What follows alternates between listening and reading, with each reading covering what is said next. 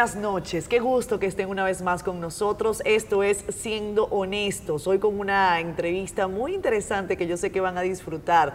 Eh, tomen asiento, busquen cocalecas, palomitas, cotufas, como usted quiera llamarles. ¿Cómo le llaman en Colombia? Porque aquí está con nosotros Lucho Garzón, exalcalde de Bogotá. Gracias por estar acá. saludo muy especial, Cate. Encantadísimo. Saludo a la gente que nos está viendo y nos está oyendo, no cacahuetes, maíz pira.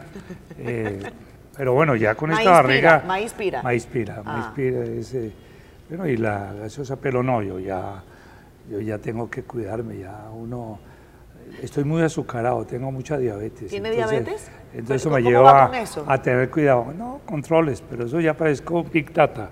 No, tengo un aparatico aquí que funcione, entonces debe haber el seguimiento. Con esa paranoia que tenemos la gente que fuimos formados y formados en la izquierda, pues evidentemente uno, uno cuando un izquierdista para bailar está bailando está viendo hacia los lados mirando por si acaso está detrás. ¿qué lo trae por Santo Domingo? quiero arrancar por allí. Estamos conduciendo esta entrevista en la capital de la República Dominicana. Me han comentado que usted ha venido a hablar incluso eh, de seguridad de ciudadanía. Eh, eh, la invitación parte del defensor del pueblo. El defensor del pueblo se ha metido en una agenda que me parece muy interesante los temas de municipalidad convivencia ciudadana, derechos ciudadanos y en medio de la reforma a la policía, pues entró una discusión que él considera que la experiencia que tenemos nosotros y tengo yo podía servir para hablar del pasado, presente y futuro eh, del tema de seguridad. A mí me fascina, todo mucha los Holmes en el corazón, ¿no? siempre buscamos, pero me fascina porque las nuevas ciudadanías eh, se ponen en el centro y en la superficie del urbano y, él me oyó en una reunión en Bogotá y me dijo, yo lo tengo ya a usted y lo invito. Y me invitó y hemos hecho un seminario interesante, hemos hecho una participación con otra gente y, ha sido entretenido, divertido y acogedor. Qué bueno, pues le doy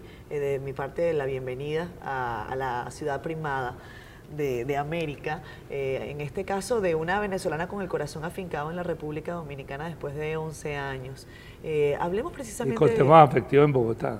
Además, además, me encanta. muy imprudente, ¿no? No, para nada. Empezamos, empezamos mal o empezamos bien. Al contrario, es muy prudente. Hablar del corazón siempre es bueno.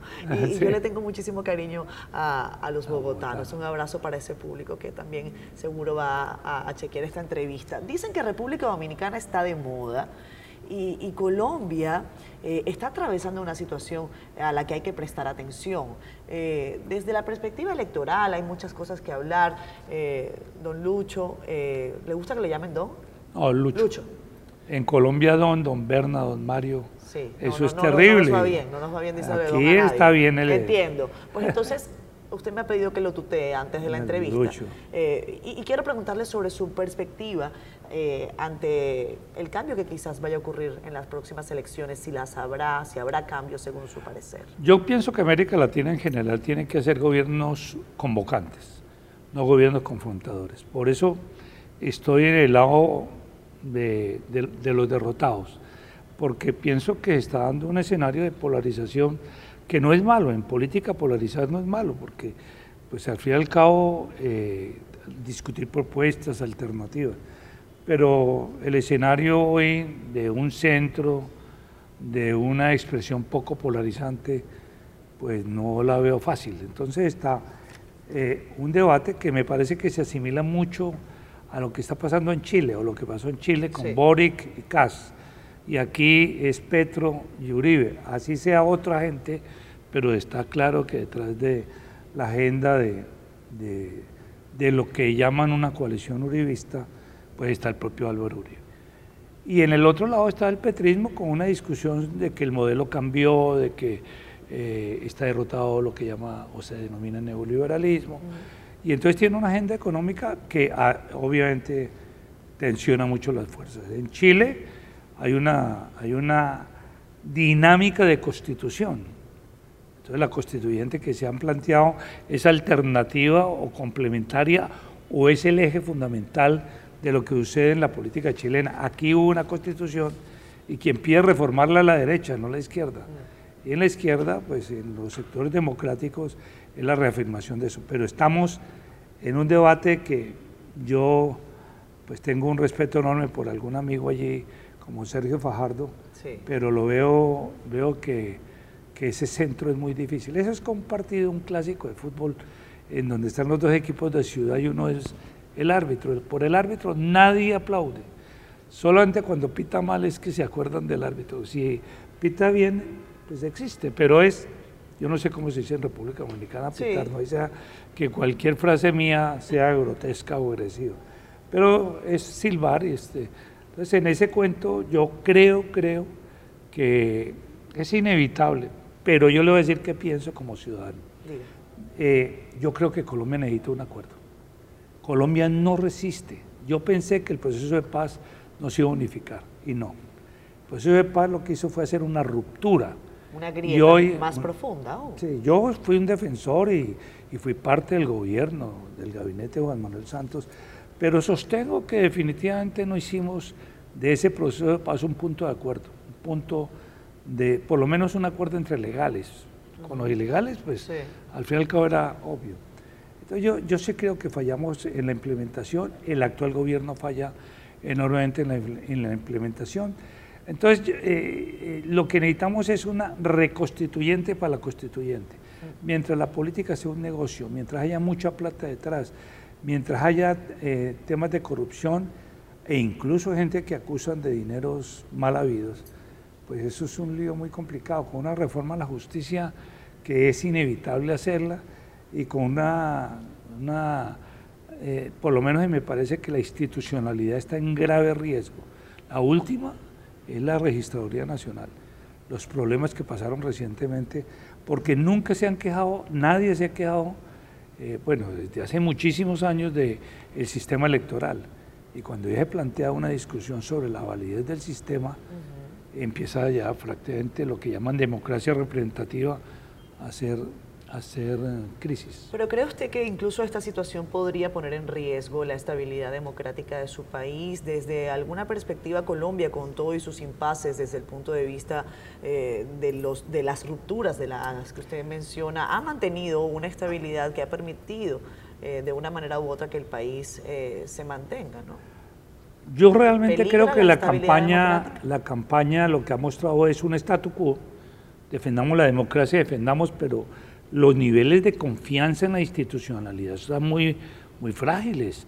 Entonces yo le digo a la gente del statu quo, oye, tienen que plantearse o hay que plantearnos una línea en donde hay unas reformas muy de fondo. Usted no puede decir más de lo mismo. Es más, no lo digo solamente en Colombia, la democracia directa está en crisis. No se cree en la política, los partidos están destartalados la situación de la justicia es como para una gente que privilegia o no, los órganos de control son elegidos por los mismos parlamentarios, la llegada a hacer política es muy costosa.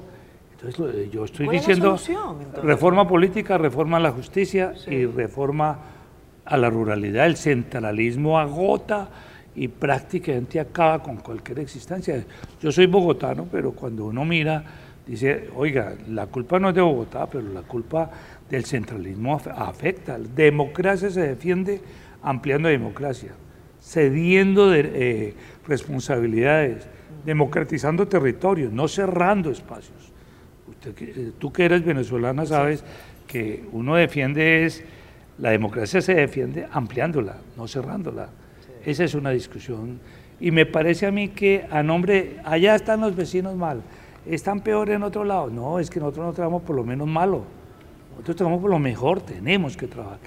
Y en la izquierda, de alguna manera, o los sectores, eh, pues se lleva un discurso de que le ha tocado a Petro minimizarlo y reducirlo, porque es un discurso que produce, pues, eh, pues que estimula para alguna gente el miedo, expropiación, eh, bueno, niveles de, de miedo a saltar barreras hacia crisis, yo no lo creo, pero hacia eventuales crisis económicas, no lo veo. Y yo no veo riesgo, no lo veo riesgo, pero... Pues usted no ve riesgo en un gobierno de, de, de Petro, no lo veo, no lo veo, yo conozco... Desde el punto de vista de la democracia. Mira, yo le estoy diciendo, hay una izquierda latinoamericana que no es la izquierda de Chávez. es, es claro.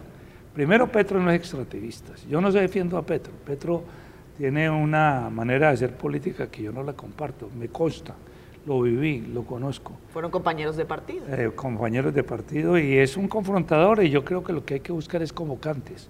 Y, sigo insistiendo en eso. Y por eso quizás el miedo también se exacerba, ¿no? Claro, porque de todas maneras, pero está mandando mensajes. Boric, Boric ganó en la primera vuelta con el Partido Comunista. O no ganó, llegó. En la segunda vuelta, Boric en Chile, pues lo que hace es hacer un acuerdo con la socialdemocracia y con todo el tema de concertación. Y ya gobernando, pues el, el ministro de Hacienda es el gerente o presidente del Banco de la República de Piñeira. Eso no, eso, eso, gobernar es una cosa. Yo lo he dicho a Gustavo. Hacer campaña es una, cosa y gobernar es otra. Y la otra es, uno gana gobierno, no poder, que no, eso, eso no es lo mismo. No es lo mismo. Ganar gobierno, eso me costó a mí. Yo era sindicalista y era anti todo, Caterina. Anti-burguesa, anti-imperialista. Y cuando me dijeron, oiga, y ahora el POT, dije, ¿y esto cómo se come?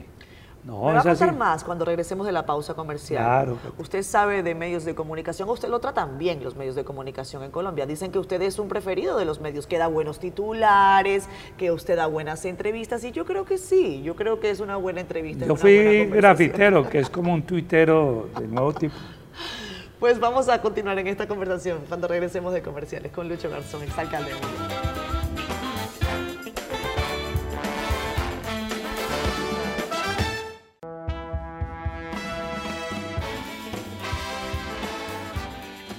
Regresamos con más. Esto es Siendo Honestos hoy con Lucho Garzón. Me ha pedido que lo tutee y yo no tengo problemas con eso. Siendo honesta, me gusta que las entrevistas sean así, una conversación en la que eh, la audiencia eh, pues se sienta a gusto y en el que el invitado también, porque a fin de cuentas es una diferencia. Eh, del invitado estar acá con nosotros. Eh, señor Garzón, dígame por favor, cuando usted... No que me iba a tutear, ahora pues señor Garzón. Pero como me pongo seria, pues le digo señor Garzón.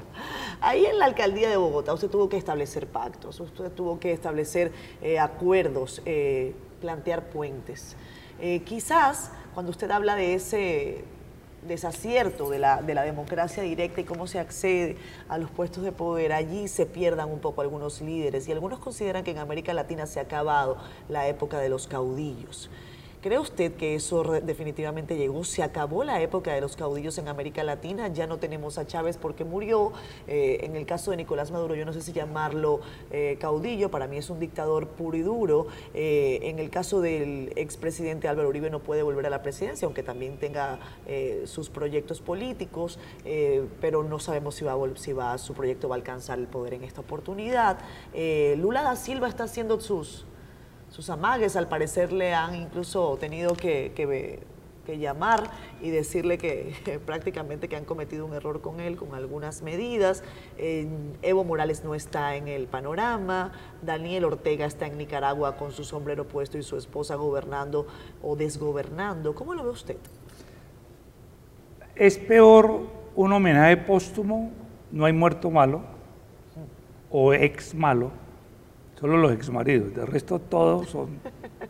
Entonces, cuando usted tiene que en Argentina el que no es peronista, no es nada, y uno no sabe cuál es Perón, el de Evita o el de la señora Isabel Martínez, porque uno no sabe cuál fue el Perón. Entonces, lo mismo pasa con Chávez, o es chavista o es antichavista, y está muerto. Entonces, el problema de los, de los, de los liderazgos de los mesiánicos es precisamente eso que o están de ex, como el caso de Uribe, es decir, eh, yo soy ahora consultor, analista, apoyo, estoy, asesoro, pero uno tiene que saber en qué momento se va. Y los ex en América Latina son impotables, porque cuando están vivos pontifican, y porque no lo hicieron. Y cuando están muertos, pues se vuelven un símbolo de él sería mejor. Entonces, ese es un problema serio en relación. No es cierto que, se ha colectivizado la política en América Latina, Catherine, si me lo permites, discrepo de eso. Aquí en América Latina eh, la gente no pregunta, un político no dice cómo le va al encuestador, le dice cómo me va. porque es así, siempre está pensando en, su ego, en su honor. Y los proyectos son muy individuales, poco colectivos. Entonces, una de las grandes dificultades que hay es que no importa si existe un caudillo o no, es personalizado. El, tema eh, eh, tiene unas consecuencias terribles. Eh, los liderazgos que patean el córner, aquí no juegan fútbol, pero es patear desde la esquina. Fútbol. Lo vamos a llevar bueno, pero normalmente eh, patean, cabecean, meten el gol y lo celebran al mismo tiempo. Es decir, el liderazgo colectivo no existe. Es una de las grandes dificultades que tiene América Latina en su democracia y creo que no es, yo no veo excepciones, yo veo que de repente aparece un outsider y un outsider de una se incorpora, discute, o eh, son gente que no quiere dejar el poder o gente que dice que va a resolver todo. Yo le digo, en la izquierda, que tengo muchos amigos ahí, a pesar de muchas discusiones, lo cierto es que le he dicho, ojo con generar expectativas. Eso puede ser la teoría del, del Alcacelser. Mucha efervescencia, poca consistencia. Crear expectativas, sobre todo después de una pandemia, en medio de una situación social terrible, en medio de que las agendas son, no lucha por el empleo, lucha por el trabajito. La gente está viendo trabajo y, y, toca desarrollar agendas de, urgencia, de plan urgente. Y, y, la comida, la comida, la lucha. Los inmigrantes, las agendas hoy son de otro tipo. En, América Latina no está acostumbrada en general a la inmigración. Hoy se empieza a ver rasgos xenófobos, xenófobos, hay nuevas ciudadanías. No, yo creo que la agenda es muy diversa y como todo en América Latina es muy rica, pero los liderazgos, en mi opinión, siguen en una actitud medio napoleónica. Fíjese, don Lucho, que, y le, le vuelvo a decir, don, que qué tema, ¿no? Fíjese, Lucho, que en, República Dominicana. Los viejos producimos esa reacción. Sí, sí, sí. Además, en República Dominicana el don es muy común. Sí. Eh, es eh, honorable. No tiene la misma connotación que, en, Colombia. Colombia no me haga hablar porque es grave. Acá tenemos a un expresidente que quiere volver a ser presidente. Ha fundado un partido, me refiero al expresidente Leonel Fernández, ha decidido salir del partido tradicional en el que militó y en el que formó eh, por ya por la década del 70. Y, tenemos a un presidente joven, de los más jóvenes de América Latina, bueno, ya con el caso de Boric es difícil competir, eh, pero eh, hay algo que no ha cambiado tampoco, y es la, posición de, Estados Unidos en el sentido de ver a América Latina como un brazo ejecutor para alguna de sus políticas. ¿Cómo está viendo usted a la administración Biden, sobre todo en momentos en que estamos en un proceso de invasión de Rusia a Ucrania, todo este movimiento que incluso ha generado problemas de precios. Eh, en fin, hay, un cambio en la, en la geopolítica mundial. Hay un cambio, pero en últimas los intereses son comunes. En la geopolítica uno incorpora el tema del petróleo, el gas y la ubicación de lo que está pasando en Ucrania y dice cómo es que Biden termina yendo, bueno, su equipo a Venezuela.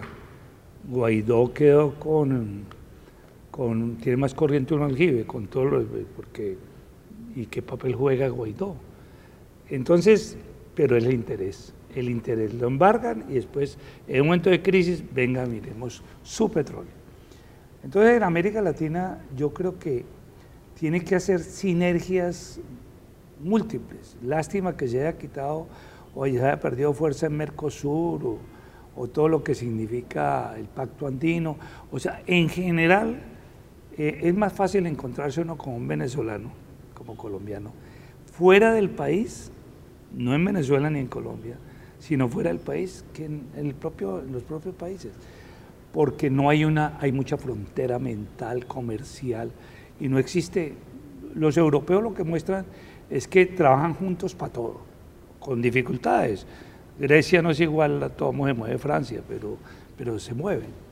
Dos, la política de Estados Unidos hoy cambia. Nosotros, el presidente colombiano se lanzó a montar su sindicato en la OEA, 17 gobiernos para empoderar a Guaidó, tumbar a Maduro, y por bien que le vaya nuestro presidente va a terminar de presidente o director del ACNUR, porque cambió la agenda en los últimos dos años sobre un tema que es muy importante, pero es ni más ni menos de refugiados, o inmigrante. Entonces, la política de Estados Unidos uno no puede estar dependiendo de que cuando ellos ponen la dirección a la derecha, es que van para la izquierda o viceversa, y vive chocando uno encima del baúl. O sea que no hay claridad. Entonces no hay, no hay claridad. Yo creo que hoy esa pelea que hay demócratas republicanos cambia la política internacional, que no era fácil verla tan evidente como en esta etapa. Es que hasta eso ha cambiado en el mundo. Entonces este es un primer elemento. Y lo segundo, pues evidentemente nadie, nadie, nadie está de acuerdo con esa invasión, eso no tiene discusión alguna, pero eh, usted lo ha dicho muy bien, o tú lo has dicho muy bien, lo has dicho de una manera tal que dice, es geopolítico, es un tema de poder, es un problema de territorios, pero lo grave es que están muriendo los ucranianos. Es muy, muy, muy grave. Pero yo creo que eso de las bajas o de las subidas, eso le importa muy poco a quienes tienen el control de la guerra. Hablemos de la lucha sindical. Fueron muchos años usted llevando adelante ese, ese esfuerzo del trabajador por conseguir reivindicaciones. En República Dominicana tenemos algunos grupos sindicales, incluso se dice que, sus líderes se enquistan en el sindicato y que no salen nunca más. En su caso usted pasó a la política. Eh, ¿Cómo fue ese trance? Eh, imagino que usted habrá tenido loas y quizás también muchas críticas. ¿Cómo fue? es obvio, lo, lo, dijiste en un momento cuando dijiste, cuando señalaste el tema de goberné después de estar en total oposición. Entonces, cuando gobierna uno, primer acto, autoritario, hablar con la policía. Ya usted se entregó a la policía. Dos, pues si usted le hacen bloqueos, tiene que desbloquear. Y ya es un acto. Tres, asumir que usted gobierna no para un partido, gobierna para la ciudad. Y en ese sentido, esos acuerdos muy complicados, más cuando yo tuve de los ocho años de Álvaro Uribe en Colombia, de gobierno, cuatro fueron conmigo. Entonces eh, hicimos un acuerdo en donde nos pusimos con objetivos muy comunes. Hay unas políticas de Estado, seguridad, pero hay unas políticas de su comportamiento. Ni usted votó por mí, doctor Álvaro, ni yo, ni yo voté por usted. Entonces, pongámonos de acuerdo. Pero usted lo bloquearon desde el Poder Ejecutivo, nada, pero nunca. Nada. O sea que la diferencia ideológica, al menos en ese momento, y eso es bueno saberlo, porque a veces ocurre que cuando el presidente es de un partido y el alcalde es de otro, las cosas como que no fluyen. Una cosa que yo aprendí en esa época y que sigo reivindicando enormemente la cohabitación. Cuando yo, nosotros estábamos en gobierno, Chirac era el presidente y el alcalde eh, de París era de izquierda y Chirac de derecha o Rodríguez Zapatero era alcalde, presidente de España, y Ruiz Gallardón era alcalde de Madrid, o Berlusconi, presidente en Italia eh, y, el alcalde del PDI italiano en Roma, la izquierda italiana. Entonces, siempre uno tiene que saber que gobierna, y eso se lo vengo explicando también a la izquierda. Una cosa es que uno llegue sin renunciar a su historia pero lo coloca uno que la agenda ya no es la agenda sindical, que no desconoce uno derechos, la agenda como trabajador. El arribismo es lo peor que le pasa a cualquier líder, y más cuando viene de la izquierda o de los líderes sociales o de izquierda. Es decir, el carro blindado cambia la personalidad, y yo no he cambiado, pero sí le digo a la gente, aprendamos a gobernar. Es que decir todo anti, todo malo, y el día que gobierne pues le toca asumir. Yo quiero ver cómo le va a Boric, no porque le desee que le vaya mal, o a Petro si gana. Pues eh, él tiene muchos reparos en relación a la alcaldía de Bogotá. Entonces, en esa discusión yo creo, uno entiende que tiene que hacer sinergias, tiene que tener colectivos de apoyo. Por eso es que yo, yo no produzco pasión, no soy el líder ese que produce pasión y nos matamos por usted. No, produzco afecto, digo, prefiero morir con afectos que con pasiones. Hay algunos que dicen que la izquierda es más sectaria y otros que consideran que es la derecha. ¿Qué cree usted? No, los fanáticos. A mí no importa si un, fanático se vuelve populista o un fanático de izquierda o derecha se vuelve autoritario. Yo, yo he dicho siempre cuando me dicen defínase ideológicamente, digo, la izquierda, porque la izquierda es amar a los demás y la derecha es amarse a sí mismo. Yo conozco líderes que hablan a nombre eh, de la izquierda y se llaman a sí mismos. ¿O qué? ¿Daniel Ortega qué es? Yo no comparto a Daniel Ortega porque me parece que haber sacado gente de la calidad humana y de la historia en relación a Nicaragua, uno no puede aplaudir eso. Entonces, ese que es de izquierda, no, no tiene nada que ver. Mm, sea besitos antes de salir de la casa. Yo soy lindo, yo soy lo máximo, y decir el ego. Pero en la derecha también los comportamientos autoritarios son terribles. Yo no diferencio, el populismo es de derecha o izquierda. Igual genera un autoritarismo y se pierde la democracia. En un país con tantas diferencias sociales como es Colombia, pasa también acá en la República Dominicana. Eh, llevar adelante las riendas de una ciudad con un presupuesto importante como lo es Bogotá y con ese número importante también de población, 8 millones de personas. Eh, ¿Usted considera que fue esa la clave que, lo ayudó? Usted tuvo sus luces y sus sombras, también hay que decirlo así. Eh, algunas algunos consideran que sus planes de, Bogotá sin hambre fueron un, éxito y fue incluso algo que era, llevaba su impronta precisamente de porvenir desde la, desde la acera de la izquierda.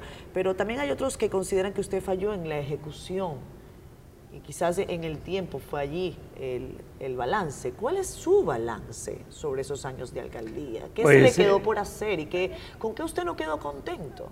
Normalmente me dicen, escriba un libro y uno no escribe la historia, la historia escribe sobre uno. Entonces a mí no me gusta, no rompo cintas, porque me parece feo. Eh, no, monto, no montaba placas, eh, eh, porque es plata de los demás, de los ciudadanos. Y la política es sintética. La gente dice, yo hago una síntesis de la política. Hay tratadistas que, que Néstor Bobbio, yo me muevo entre Bobbio y lo obvio y es, oiga, usted no tiene por qué estar contando todo lo que hizo, porque eso, eh, al fin y al cabo lo mandaron fue eso, no es robe la plata y oriéntela para donde es. Y eso me parece que ya es o sea, revolucionario. Que la rendición de cuentas la hago, yo, yo, yo creo, y no, es cierto, eh, estamos en una situación que yo siempre critico mucho, los ex. Entonces lo digo hasta con una cómplice por la vida afectiva que es Claudia López, la alcaldesa actual y le digo, deje de ser Adana Claudia. Es decir, empezó al principio Peñalosa, Mocus, todo. O sea que los demás no hicimos nada, empezó con ustedes.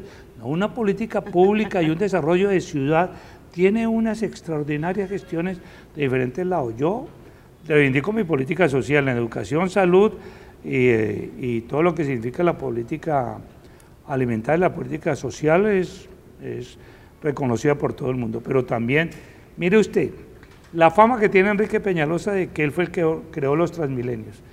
Y si los que conocen Bogotá saben que la mejor circunvalar que tiene Bogotá es la NQS, Norte, Quito, Sur, o la carrera 30, y esa es ejecución de nosotros.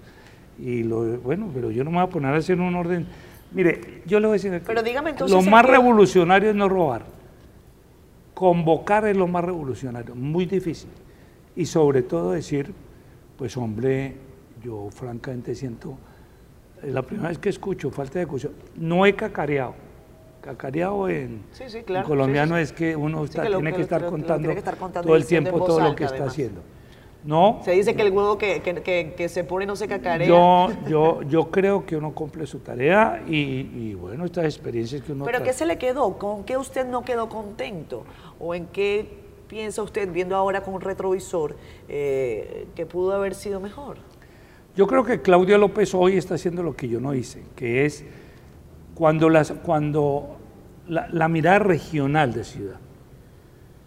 Se, cuando uno calza 40 no puede usar zapatos 32, le salen callos o, juanetes o lo como llame. Entonces Bogotá ha crecido en la región y la ciudad hasta ahora está incorporando una nueva legislación para hablar de Bogotá región. Si no, no habría la Gran Buenos Aires, no habría la Gran Madrid, etcétera. Ese es uno de los problemas. Entonces, yo sí creo que ahí fallamos. Y fallamos en temas de vivienda. Claro que fallamos en temas de vivienda, porque no desarrollamos los planes parciales que necesitaban. Pero en general, yo me siento satisfecho. Es la primera vez que me preguntan del balance, pero eso demuestra que todavía no tengo Alzheimer, y lo digo con gran respeto al Alzheimer. lo digo con gran respeto, sé la enfermedad, lo dura que es. Pero me acuerdo, yo puedo decirle en un programa eh, todo lo que se hizo. Pero me parece que para este mundo es clave decir tres cosas, convocante, no robar y gestionar. Eh, que eso, a mí me critica la izquierda, porque yo dejé una serie de funcionarios de Peñalosa y de Antanas Mocos, pues eran los que sabían, porque uno en el sindicalismo aprende cursos sindicales para decir, cuando el imperialismo se caiga, y si no se cae el imperialismo, ¿qué hacemos? O Lenin dijo en la tercera Duma que, hay que hacer, no, yo, normalmente digo, yo soy marxista, leninista zodiacal, marxista por los hermanos Marx, eh, leninista por John Lennon, y zodiacal por Mabé, soy acuariano y, miro cuál es escorpión. Y de vez en cuando le pega la luna. Sigo, sigo convencido de las buenas energías. Yo estoy aquí entrevistado y usted me ha visto que con todo y que soy locuaz, abierto, pues esta pose aquí me pone tenso, ¿no? Porque digo, ¿y esto por qué estoy tensionado? Porque es así, todos tenemos un, un, tic, ¿no? Sí. El que coge aquí, el que... todos. Pero vamos a relajarnos. Ahora cuando regresemos de la pausa, hablemos un poco de usted y, de sus años mozos. ¿Usted sabe lo que son los años mozos? Cuando uno es joven, ya cuando está viejo está oliendo a formol. no, vamos a hablar de, de eso y más cuando regresemos acá Siendo Honestos.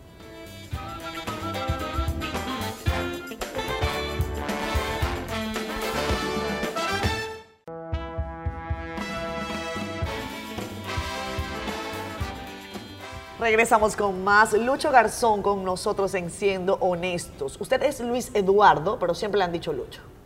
Es que mi papá no me reconoció y mi mamá en lugar de ir a pelear el apellido fui y se peleó el nombre. Entonces yo soy Luis Eduardo Garzón, pero yo ese nombre no lo reivindico. Yo quisiera cambiar de nombre, pero no va a decir que soy Marbel o una...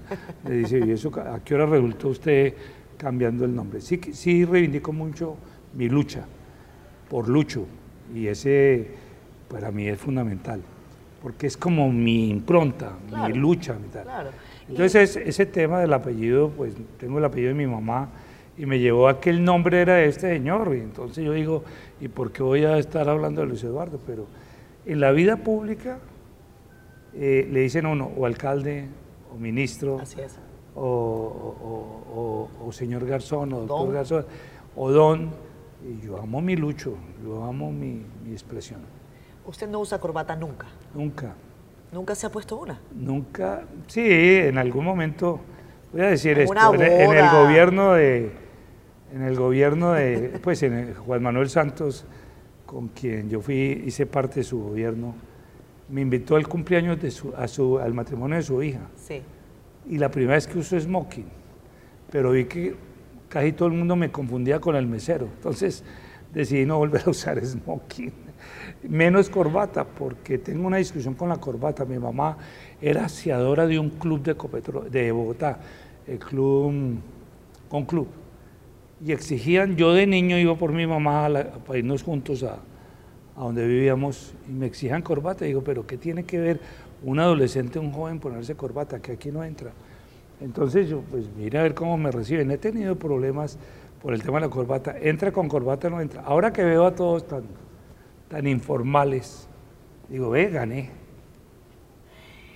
Leí en una entrevista, eh, si no me equivoco, en el periódico El País, que usted siempre se ha hecho tres preguntas. Eh, una era, ¿dónde está mi papá? Que otra pregunta que usted se hacía era, ¿por qué tengo que estar en el cuarto de servicio? Y la tercera pregunta era, ¿por qué el perro tiene mejores condiciones que yo? He tenido problemas con eso porque hoy está el mundo del animalismo y, es una nueva cultura ciudadana y las mascotas y, el gato y el perro y el canario y el loro y tal. Entonces yo nunca fui animalista porque pues eh, usted ha visto que las puertas, no ahora, pero la arquitectura vieja tenía las puertas de vaivén. Y uno, por eso soy tan chismoso. Entonces, cuando uno, cuando uno mira desde adentro del cuarto de servicio hacia afuera, es como los binóculos, ve todo, oye todo y de allá hacia acá no ve nada. ¿Por qué?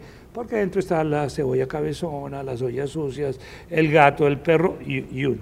Con el perro tenía una discusión, yo le echaba aquí al perro, que los animalistas no me maten, pero porque el perro lo sacaban y lo exponían. Cuando llegaban las visitas me decía, eche para allá. y me escondían. Entonces esa discusión yo también la he tenido. No, está bien que se sea animalista, pero no descuidemos los niños. Y la tercera, sí, no es que buscara, yo supe quién era mi papá. eh, pero, pero nunca reivindiqué.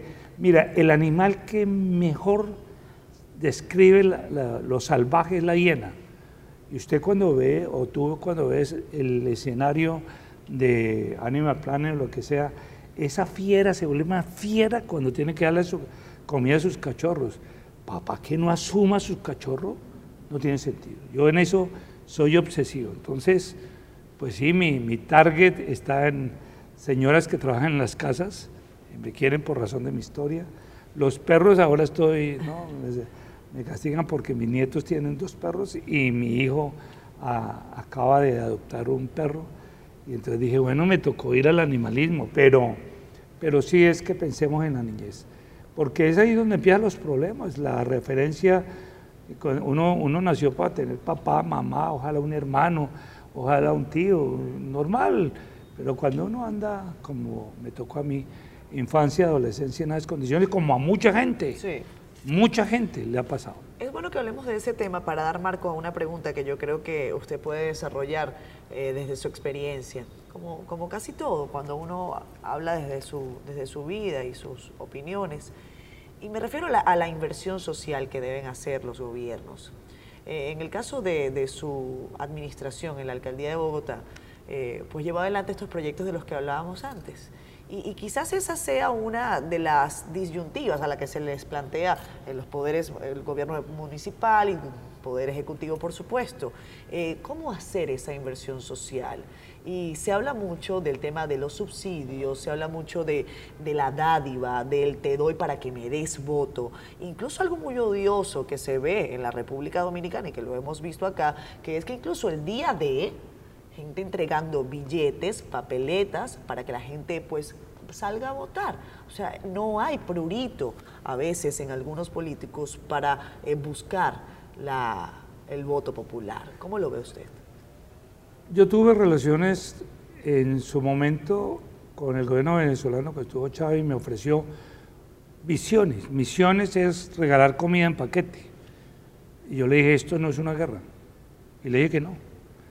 Y Lula tenía cero hambre, que también no era lo que nosotros hacíamos. Nosotros hicimos política alimentaria, huertas caseras, agricultura urbana, banco de alimentos, no nosotros, con la iglesia convocamos a las iglesias para los bancos de alimentos, red de tenderos, aquí lo llaman de otra manera, sí.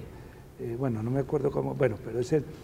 Y además de eso, eh, pues suplementos vitamínicos, restaurantes escolares, que el niño no reciba la comida o la niña, eh, porque es una zona afectiva de su relacionamiento social de los niños y las niñas. Entonces, pues evidentemente eh, en ese escenario uno lo que trabaja con todo es que esa experiencia que uno tuvo de falencia la trabaja con todo. La vida me dio la oportunidad, que es la felicidad? Ser agradecido con la vida. Y, y yo soy un agradecido con la vida. Yo no soy profesional, Kate. Lo sé. Eh, tengo doctorado en, en, ¿Dos años de, Derecho hizo? Sí, sí, sí, eso era de agitador profesional, pero no tenía, y fuera de eso mi origen. Y yo siento una, pues sí, ¿qué hice? Cuando uno tiene falencias, pues trabaja con la gente que sabe. Y yo eh, nombré un equipo con experiencia. La prueba es que me ayudaron. ¿Y cómo, si usted tuviese que calificar al político que realiza esa práctica, la práctica que le ofreció usted Chávez, entregar comida y que hemos visto en República Dominicana, que es entregar dinero a cambio de un voto, entregar eh, recurso con una cara de un dirigente político. Eh, eso también pasa. Es criminal. ¿Es criminal? Por una razón. Bueno, yo digo, el de la comida no es criminal. Eh, yo discuto es que se vuelva la política social un problema pues está bien cuando hay un problema de emergencia social, es decir, no, yo para eso más bien hubiera contratado con la Cruz Roja Internacional. No, tiene que haber política alimentaria en estos países que tienen tanta ruralidad. Pero es criminal el que, el que compra los votos, es criminal que utilice la pobreza, es criminal el que engaña a la gente con sus necesidades. Eso es criminal.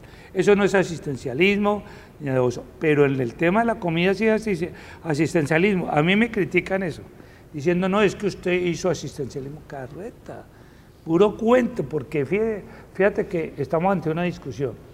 yo hoy recorro la ciudad por diversas razones y la gente me dice, Lucho, acabaron los comedores comunitarios. Y dije, pues eso es señales de que estamos avanzando, porque si los comedores existieran eh, como parte de la política alimentaria, es que seguimos en la pobreza, entonces no hicimos nada. ¿Usted cree en el desmonte de eso? Claro, porque es que usted tiene que dar de subsidiar. En lo posible, esa es la discusión que tengo, porque el prejuicio es, tranquilo, usted hace subsidios, es asistencialista, mire, usted está acabando la economía. Yo quisiera saber el asistencialismo que hacen muchos. No, la política de nosotros es eh, proyectos sostenibles, no regalar comida. No, eso no se hace. Y menos esa corrupción. Compro votos, un corrupto ¿Y qué le dice usted al criminal. ¿Y qué le dice usted al político que piensa de la siguiente manera? Es que si no doy, no me votan. Es que la gente está acostumbrada a eso. Eso lo he escuchado yo también. No, es que si hace la política así, espere lo que viene. Es que eh, uno de los líos que tiene es que la política se vuelve un negocio, no un servicio. Y el gran drama hoy es que la gente eh, en política pues está perdiendo todo tipo de credibilidad. Sí gana con eso, pero va a gobernar a imagen de esa semejanza porque va en reelección. Yo odio la reelección, porque uno hace un servicio y venga el otro o la otra y no hay problema. Pero cuando eso... ¿Usted sabe que tiene que venir ahora? ¿Yo? Los comerciales tienen que venir. Tengo que ah, no, porque, que claro, cuelgue el producto. De alguna manera tiene que financiar. De, alguna manera tiene que pagarse este programa. Tienen que financiar. Ya vamos a regresar.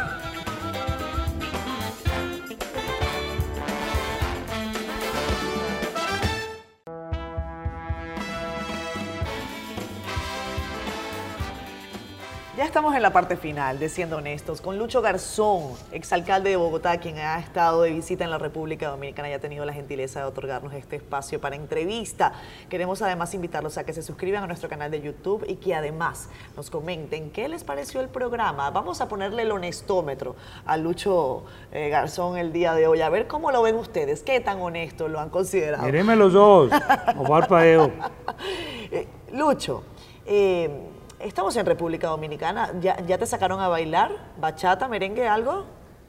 Pues yo soy un bailarín, gobernante que no ría, que no tenga un humor, eh, que se ría de sus propios. Yo me río de mi barriga. Hace falta mucho humor, eh, claro. téngale miedo. Gobernante que no sepa bailar, téngale miedo. gobernante que.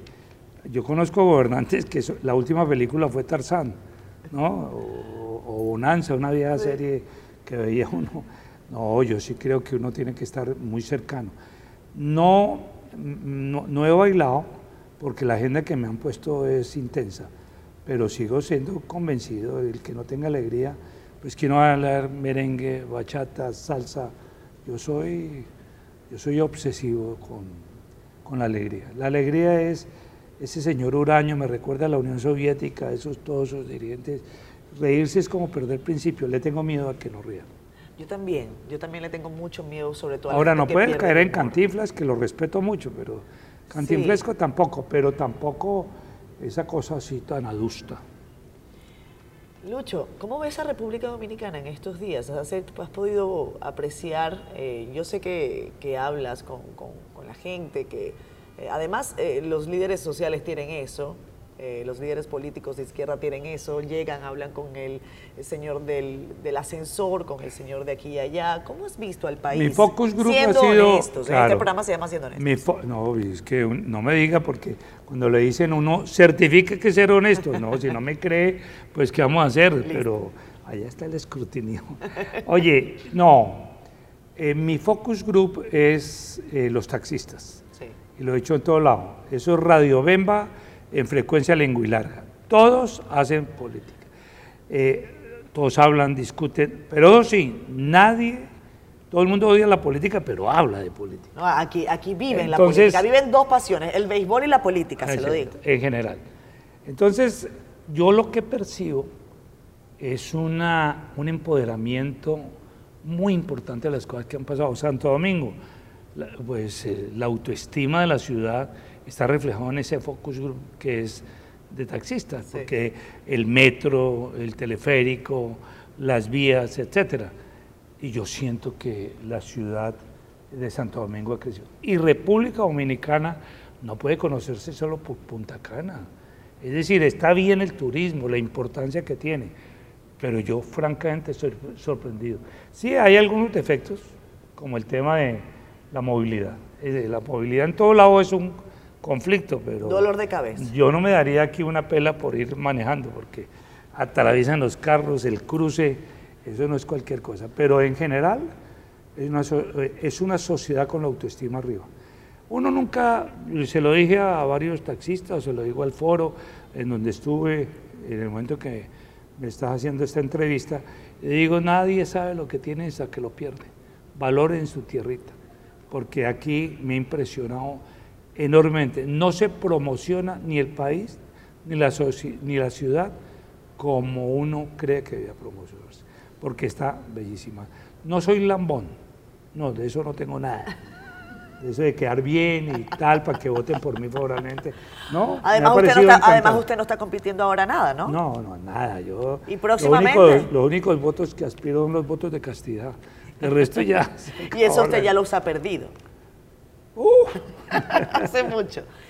Nos vamos a despedir del, del, espacio como casi siempre me gusta hacer. Me gusta plantearle al invitado eh, que son las, casi las 11 de la noche. Transmitimos este espacio en CDN Canal 37 los domingos de 10 a 11 de la noche. Por lo tanto, son casi las 11 de la noche. ¿Qué música escucha Lucho Garzón un domingo a las 11 de la noche? ¿Qué le gusta a usted hacer? ¿Duerme ah, temprano o, o fiestea o qué?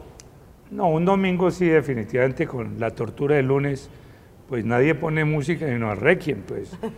pero no vamos a despedir nadie, nadie, pero, pero en general depende. Yo soy fanático del Latin Jazz. ¿Ah, sí? Porque me parece que es el mundo de la salsa con el mundo Harlem. En sé, soy fanático de, de, Poncho Sánchez, bueno, en general de la... Obviamente de salsa, soy fanático de la salsa si pero es básicamente... de Latin le voy a enviar un disco de Peng Bian San. Ah, qué bello. Hay, hay un disco excelente, extraordinario, que aprovecho para que el que no lo tenga, eh, pues lo busque. Con, se llama Yaceando el Cancionero Dominicano. Ah, pues debe ser bellísimo. realmente una maravilla. Queda, honestamente, mándemelo. Pues se lo voy a mandar, se lo voy a mandar. Le, mando el link porque ahora estamos en época de, de estas eh, plataformas claro, Spotify, digitales. no le estoy haciendo propaganda. Pero, listo. Pero no, mira, la música sí para mí es fundamental. Es un retroalimentador, entonces yo soy universal en eso. Yo tuve una depresión en el 2010 por una circunstancia puntual y particular. Y me golpeé mucho. Yo decía, pero ¿cómo voy a estar investigado la última investigación, la única investigación. Se cerró esa investigación. Sí, entonces uno cuando dice, ¿y cómo yo resulto eh, en lo más importante lo que me enseñó mi mamá? Desde el espermatozoide me dijo, usted no puede tocar un peso de los demás. Esa es doña Eloísa. Doña Eloísa. Ya está ahí haciéndome barra arriba. Pero lo cierto es que, pues, lo, lo, lo, que, lo que me parece a mí fantástico es construir música. Antes del Spotify o de las plataformas, yo me puse a grabar en la depresión, que tuve, tuve depresión, decirlo, pues todos tenemos momentos emocionales difíciles y lo tuve ahí. Me dediqué a grabar y grabé 30 mil canciones de, mi, de la década de los 50, 60, 70, de cada canción qué significaba y hice mi propia narrativa de mi vida a través de la música. Y, cuando terminé, la memoria eh, tal, y apareció el Spotify, entonces me frustré. Pero toda mi aspiración toda la vida fue DJ. El DJ sabe exactamente cuándo hay que poner la música arriba para que la gente consuma. Y cuando se sienta mucho a consumir hay que ponerla arriba si no emborracha muy rápido.